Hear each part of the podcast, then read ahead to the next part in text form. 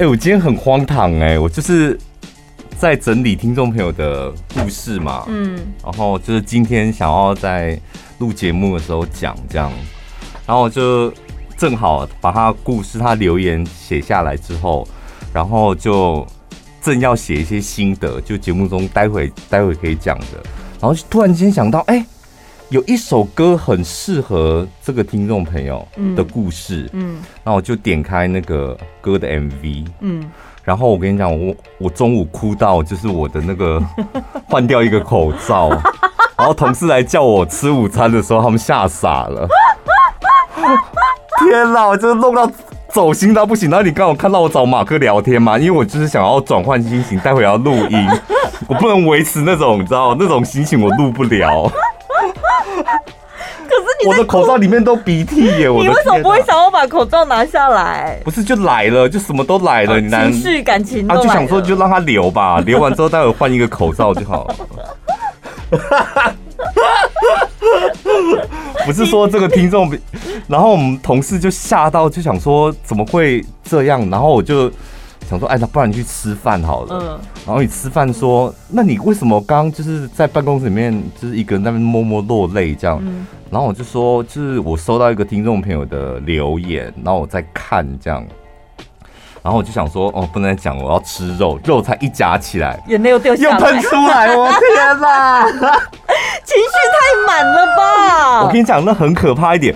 我不是说这个听众朋友的故事什么多可怜，嗯，是因为我自己就是你知道 gay 搞，嗯，就听众朋友留言，然后我把它 po 在我的那个 iPad 上面，嗯，然后呢，开始下面这一段就是开始要打我自己的感想，这样想讲的话，嗯，然后去网络上又找了一篇文章，然后我那个环境在我的办公室里面，我又点开那一首歌，然后又看了那个 MV，这样，所有的氛围都到齐了。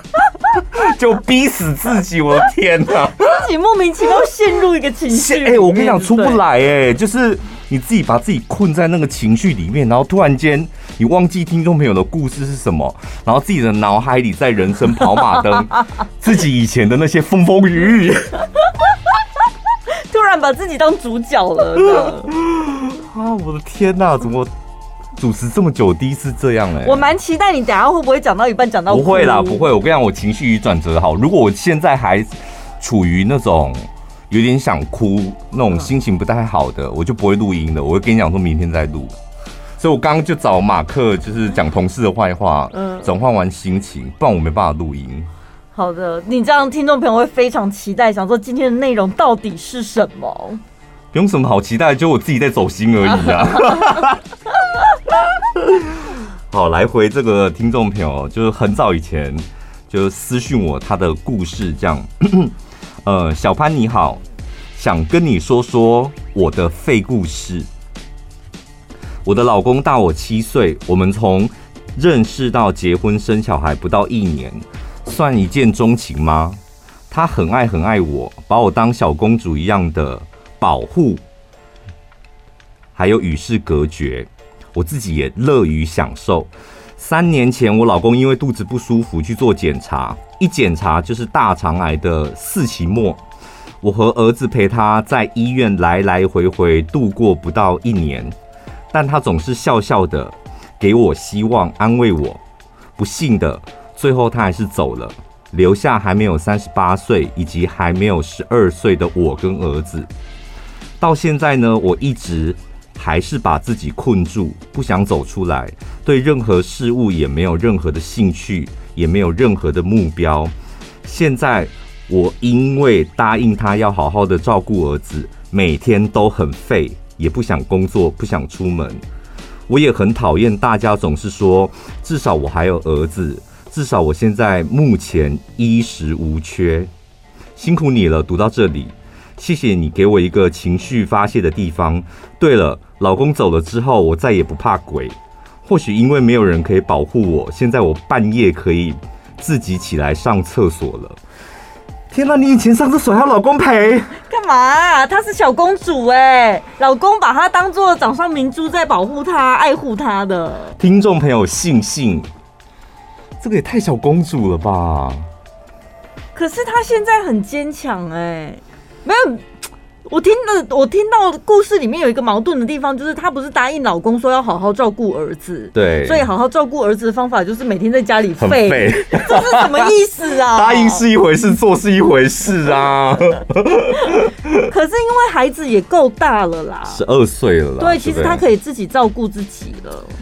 我告诉你，到这个阶段呢、啊，如果妈妈是这么废的啊，其实这个小孩子会变得很早熟，他反而会。觉得说，那我要自己独立妈妈，然后要照顾妈妈。所以你儿子是怎样？现在很坚强吗？还是他跟你一样很废？两个一直在家里耍废也不错啊。不然一个很废，一个很坚强，就觉得那个很坚强的每天也很辛苦，那个很废的又会觉得好像有点为难。要么就两个一起坚强，要么就两个一起很废。也不会诶，因为电视连续剧有类似这样子的剧情，对，就是那个小孩子会觉得那是妈妈自己选择的人生，然后会有一个画面，就是小朋友在帮妈妈煮早饭，对，还有午餐，对，然后妈妈一直就是躺在沙发上喝酒这样，对对对对对，然后妈妈要起来吃午餐的时候，然后脚还踢到那个金牌啤酒，大概会是这样子的情境。那所以我们真的很好奇，你的儿子现在是处于一个比你坚强呢，还是他是跟你一样，就处于一个伤心的状态？而且他说每天在家里废，意思是没有在上班工作吗？他，他是公主，公主上班吗？好好棒哦！小孩的学费怎么办？生活费怎么办？老公都有啊，好好哦，都有留下来啊。那如果是我，我也会在家里废耶。呃，我讲一个题外话，因为我们乡下有一个有一个亲戚的朋友，嗯，然后她老公也是发生意外，然后就走了，然后就是我们那个全村的人，大家都很担心他，然后你知道乡下人大家都是很互相那个支持的，所以就去他家陪他，然后帮他料理后事，就整个那个村里人大家帮忙这样。然后都想说，他一个人，他是带三个小孩，嗯，他要怎么熬过来？这样一个月后就办完后事，一个月之后买车又买房，也也是老公留下来的是吗？留下来的。哦然后重点是他工作辞掉了，他说不想要再这么辛苦了，之前好累哦。到底留了多少？所以大家，你知道，我们那个乡下人全部都干你娘的，真的是想说，真的每个人都想说他很可怜，然后接下来日子怎么办？把我的眼泪还来！不是，大家都会你知道，在那边自以为的投入感情，说你看她老公没了，她现在多难过，然后一个人带三个小孩。后来真的看到他的车跟他的新房之后，大家就是纷纷想说，哎，好啦，我们当初自己想太多了。对耶，因为你身边长到这么大，一定会有人遭逢人生的变故或什么。我后来就觉得，其实我我通常我我当下都会觉得，保持着平常心，就是一件事情发生了，嗯，重点是这件事情发生了之后，当事人他接下来会怎么过他的日子？因为你事情发生的当下，你给予。太多的同情跟关心，我觉得对当事人来说是一种压力，所以我都尽量维持一种平常心。对，我真的，我要先跟路人甲说，就是当你身旁有一个人很难过、很伤心的时候，如果你有时间，而且你也想要付出你的关心的话，你就只要做一件事，那叫安静的陪伴。嗯，就千万不要在那边自以为是的说，你要勇敢啊，你要走出来啊，你要快乐啊。我跟你讲，这种自以为是的关心啊，就像一把盐一样，在那个用力的甩在那个伤口上面。对，就不要讲这种话。就因为你不是当事者嘛，就老公死掉了又不是你，就你没有办法用同理心。对。然后，如果你这时候又自以为的同理心，我跟你讲，那个受伤的人会更难熬。嗯。有时间，然后陪伴就好。然后，这个 听众朋友。信信，我觉得你现在走不出来，生活没有目标，然后很废，没有关系啊，这不是很正常的表现吗？对啊，就像我们乡下那个亲戚的朋友，就是 因为他不太正常的表现，反而吓到我们整个村的人。就是，就我们整个村的人都觉得啊，我们到底我们到底在干嘛？我们有点莫名其妙。就你的反应是很正常的啊。对。而且我跟你讲，你千万不要去压抑或克制你对一个人的想念。嗯。他毕竟是一个你曾经这么爱的人，然后他也这么爱你。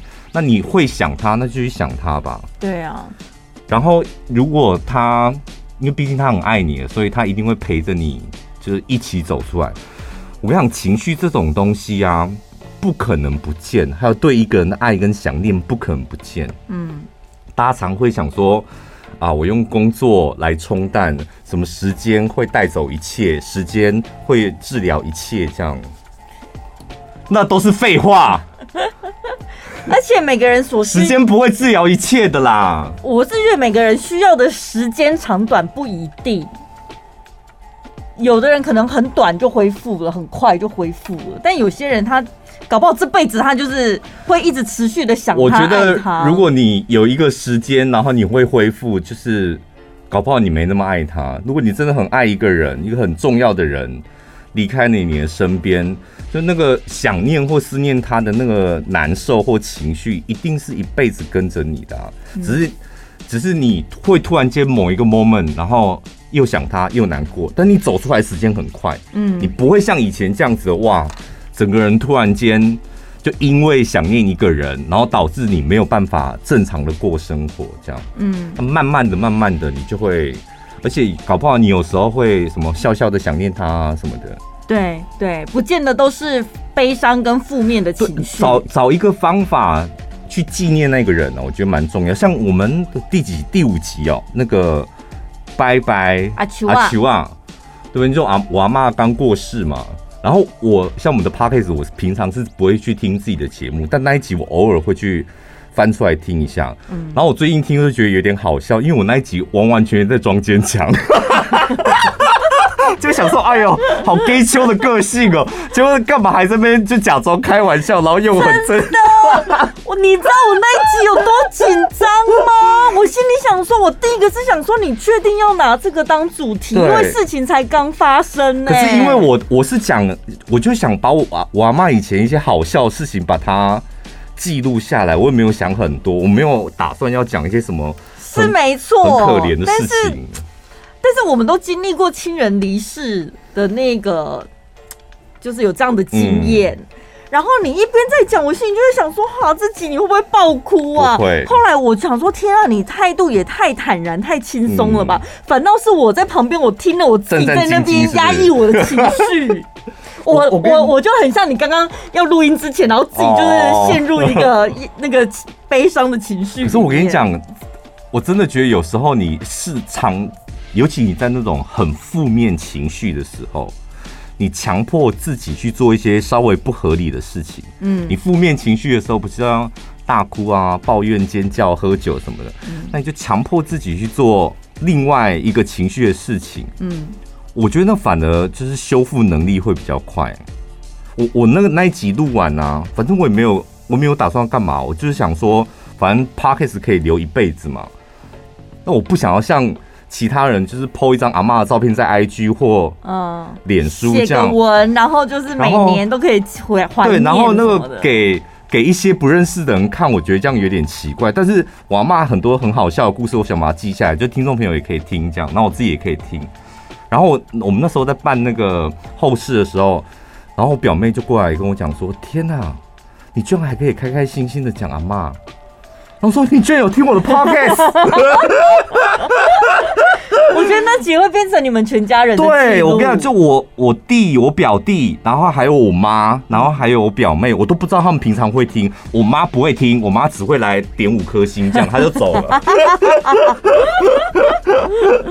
就留一个回忆。我觉得是是真的挺不错的。对，所以信信也可以，你一边在家里废，但。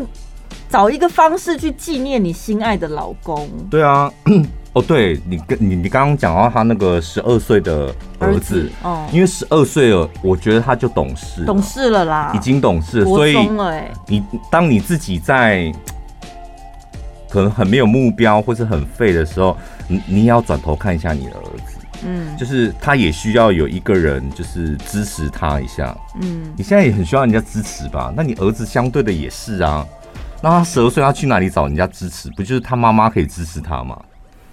对，你说他可能有好朋友聊心事或什么，但是毕竟他们年纪都还那么小，嗯，那失去爸爸跟失去老公，这是你们母子之间共同经历的一段事情。所以如果你们两个可以互相交流，然后他现在不能喝酒，你看他比你更憋屈哎，你还可以喝酒，他可能就是喝可乐吃麦当劳吧，而且你还可以大量的花你老公的钱，他不行，他买什么啊？就如果你们母子俩可以互相分享一下心情的话，我觉得对两个人应该都有帮助。对或者你作为对比较有共鸣啦，分享一下，或者你你让他感觉到嗯什么妈妈也在慢慢的变好，就这样，嗯，那他起码有可以有一个可以模仿的对象嘛。妈妈也很难过，但妈妈现在开始变好了，那我可能现在很难过，我也要像妈妈一样变好，这样对。我在那个 D 卡上面有找到一篇图文，我觉得也很符合你的故事，因为它是那个图文，所以我尽量的用我嘴巴讲给你们听哈。这个图文呢，它是写分手之后，分手之后我掉进一个洞里，它就是一只猪。小狗吧，哦，有点像佩佩猪哎，是佩佩猪吧？OK，好，反正就画一只佩佩猪，然后跟画一个洞。这个图从头到尾就是一只佩佩猪跟一个洞这样。嗯，分手之后我掉进一个洞里，然后我做了一些事情让自己爬出洞，譬如说剪头发啊、听音乐啊、看看书啊、跑十公里啊。但是当我听到我们的定情曲的时候呢，我又掉进那个洞里。这个时候，我的好朋友丢给了我一条绳子，然后跟我讲有我在，然后我就抓那条绳子，然后爬出来。渐渐的，我还是会不时的掉进那个洞里，但爬出来的速度越来越快。我发现生活当中有很多值得挑战的事情，然后我越走越远了。过了好长一段时间，我突然想起那个曾经把我困住的洞，回头一看，那个洞里面居居然长出了一朵花。生命结论：生命就是一场电影，分手呢不过是个分镜，后面还有很美好的剧情。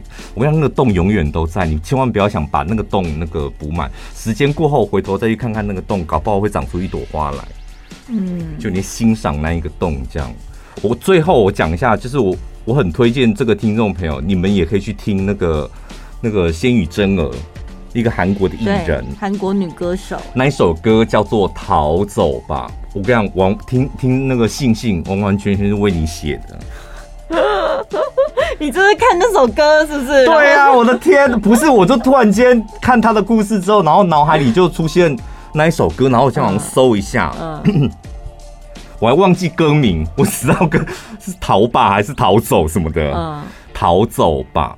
好，那一首歌，那个 MV 的女主角，还有那一首歌的歌词。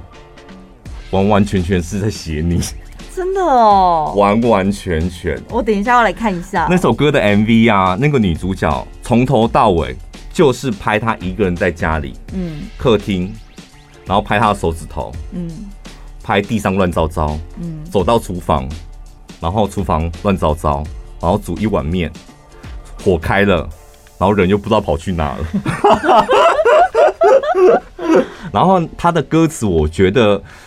可能你听起来或看起来可能会有一点点那个痛，但是我觉得他应该在写的也是你的心情，这样，嗯，很适合你去听，或者你们听完这一集 podcast 的时候，立刻去上网搜仙羽真儿的逃走吧，逃走吧，然后你可以去看他那个有中文翻译的那个 MV，对，你就可以知道他的那个歌词内容。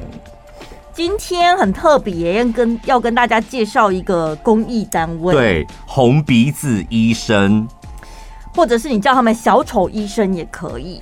然后他们是呃台湾第一个专业的小丑医生组织，他们从二零一五年开始一直到现在。对，但他们在国外欧美其实已经大概服务三十年了，嗯是一个非常完整的组织架构。对，然后他们里面的成员，呃，譬如说有专业演员、表演艺术、医疗、呃，理学、心理卫教等等这样。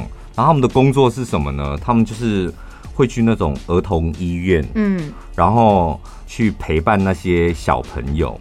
受伤的呃，就是生病的小朋友，而且大部分会住院小朋友都是非常的重病。嗯，你知道，我有时候我们家里有人生病的时候，我每次去医院探病，我都小心翼翼。因为你讲到医院这个地方，你就会觉得他们身体已经不舒服了，在休养了。你会想到说，我在医院里面是不是要保持安静，以免打扰到别人？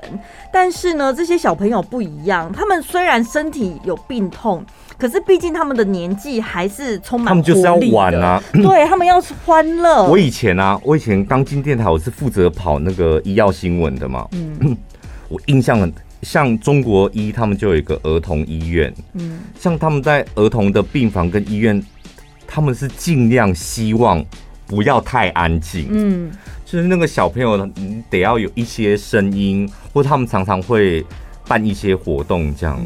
我有一次傻傻的去采访他们儿童节的活动，他们就是把那些所有病友，然后都找来这样。然后我想说，那个活动感觉好像有点无聊，就是。小朋友，然后家人，然后聚在一起这样，然后就有有什么发气球什么的。我跟你讲，那一次我真的走进去哭，然后出来还在哭。不是充满欢乐的活动吗？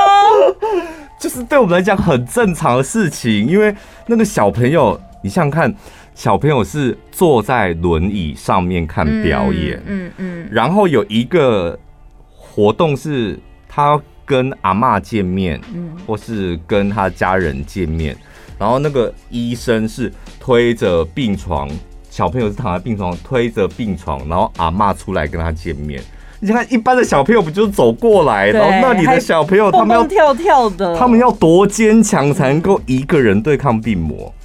哎、欸，我们在那个资讯栏呐，上面会有一些他们的影片，大家可以上去看一下。你不要想说，哎、欸、啊，我就是扮小丑逗小朋友开心，很好像没有很难。其实没没有你想象中那么简单。你光光想想看，我们正常大人哦、喔，你生病的时候你是已经很不舒服，你只想安静休养。嗯、对小朋友来说也是，有些小朋友还怕生。嗯、那小丑他小丑医生他们进去病房的时候，他想要逗小朋友开心。但是小朋友可能刚好那个 moment 他是非常的不舒服，他也会有负面情绪，他不见得会买单，他也有可能不理人。然后因为疫情的关系，就是他们的那个呃捐款啊。就变得比较少一点，好、嗯，所以不是不是鼓励大家就是听到之后就去捐款，听到之后你们也可以去了解一下红鼻子医生他们在做什么，对，官网啊，然后或者是他们的粉丝团，你都会看到他们做什么。嗯、那心有余力，那如果你想要帮助他们呢，你从任何的管道。你都可以给他们一点帮忙。对，因为他们这个是完全无偿、完全没有收费的在做服务。你知道，我去看他们的影片呐、啊，我也是看到整个情绪涌上心头，你知道吗？因为我觉得你去那边接受到了很多，就是没有什么希望，但是你是要去带正向力量给这些。呃，小朋友跟家属的这些小丑医生，他们除了要经过表演的训练，还有他们的心理素质要多强大。有一个病童的妈妈，她就直接分享说，她觉得小丑医生的重要性跟医生的重要性是非常一样的，就是医生重要性，他是医治小朋友的病痛嘛。那这些小丑医生呢，是带给这些小朋友活力跟欢乐，因为他说很多家长其实心里都很清楚知道说，这个小朋友他就是要离开了，但重点是。那他会在什么样的状态下离开？有了小丑医生，他们可以在比较欢乐的情况下离开，他们就觉得感到非常的欣慰。所以呢，请大家可以透过我们的这个资讯栏去了解一下红鼻子医生，然后在他们的脸书上面，其实现在因为疫情的关系，他们也。借此去延伸出视讯的服务。嗯，除了大家可以用捐款支持他们之外呢，如果你身边有人需要这样子的服务的话，透过他们的脸书也可以申请视讯的陪伴，而且是完全免费的。好喽，下礼拜见喽，拜拜。